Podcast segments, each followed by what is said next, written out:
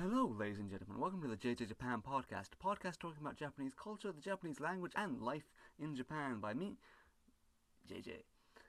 And today we're going to continue our talk about the Japanese language, and today particularly we're going to talk about kanji. And the part about kanji is actually a bit of period in Japanese history where kanji nearly got completely abolished, and it nearly became French, or like French, all in Americanized English characters.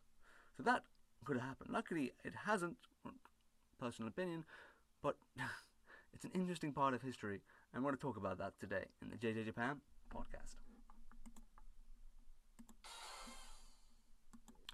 So we're going to start our talk about the attempts to abolish kanji at the end of World War II. So Japan lost the war, and they got occupied by the Americans for a certain amount of years.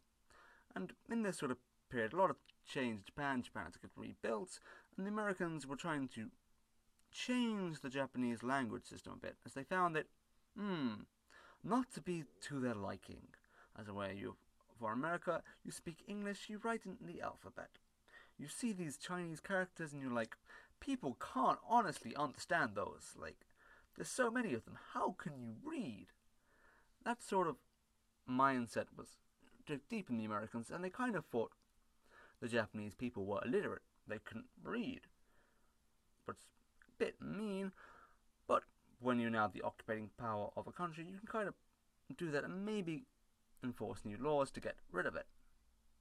But so they put forward a plan to make Japanese all in Romaji characters. What's the English? Is the English writing Japanese in English characters?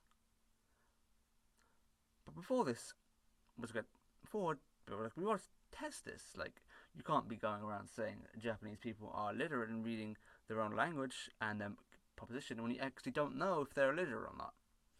So the test was put forward, and in 1948, a test around all of Japan for all ages was put forward and taken out. The test if Japanese people could read, and the results actually backfired for the Americans as it found that the literacy rate in Japan of people who couldn't read was less than 2.1%, what at the time in America was also 2. I think 2.9%. Yeah, let's check the source. We got a source here. What's 1947 in America was only at 2.7%. So the 2% of lit people the year before in America was actually higher than in Japan in a different language. So it kind of backfired for them. Like, and this whole plan of replacing kanji with Romaji characters got abolished. But it's quite interesting, actually, that this sort of abolishment of Japanese kanji was actually put around before the American occupation of Japan. And it was put forward quite interestingly by a Japanese author, Shiga Naoya-san and he was actually seen as sort of like a god amongst the the noveling community in Japan.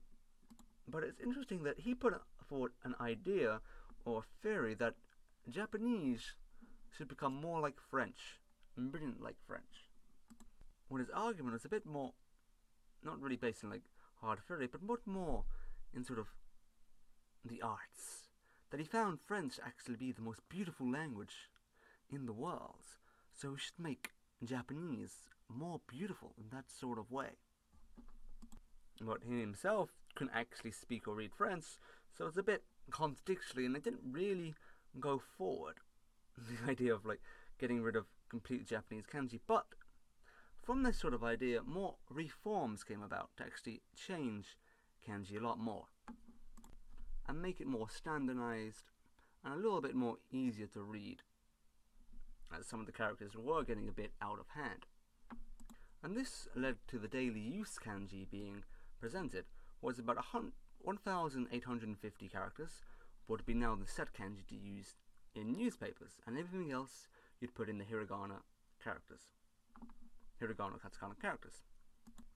But the discontinued, but there was still some more counter arguments to this, like this is too simple. We've simplified it too much. We're losing too much of our culture. And again, this was reformed in the 1980s to be about 1,945 characters. What are the standardized characters we use today? What are the daily use characters? The Joyo kanji. But this sort of wanting to change the kanji actually dated back to even before the war. In about 1920s, it started people starting to realize that having a large amount of characters, people were making a lot of mistakes, and it made the documents and so forth needed to be standardized.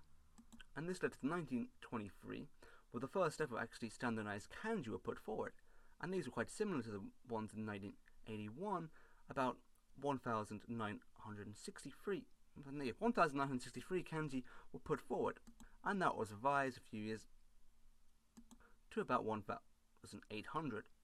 And what interesting happened here this was the first time hiragana was actually used to replace these the words were not in these kanji. As previously, it was all katakana.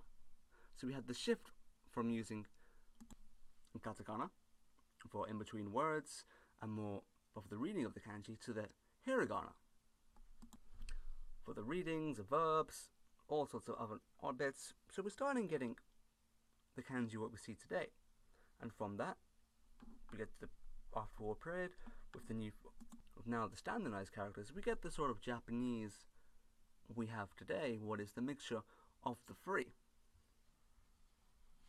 So yeah, that's going to be all today in the JJ Japan podcast. We'll discuss a bit about the history of kanji and how it nearly got abolished and turned into French, but instead reform was done, and it came a bit more understandable. Though for people learning Japanese, they might still think it's daunting, but if you keep going, you, you get there.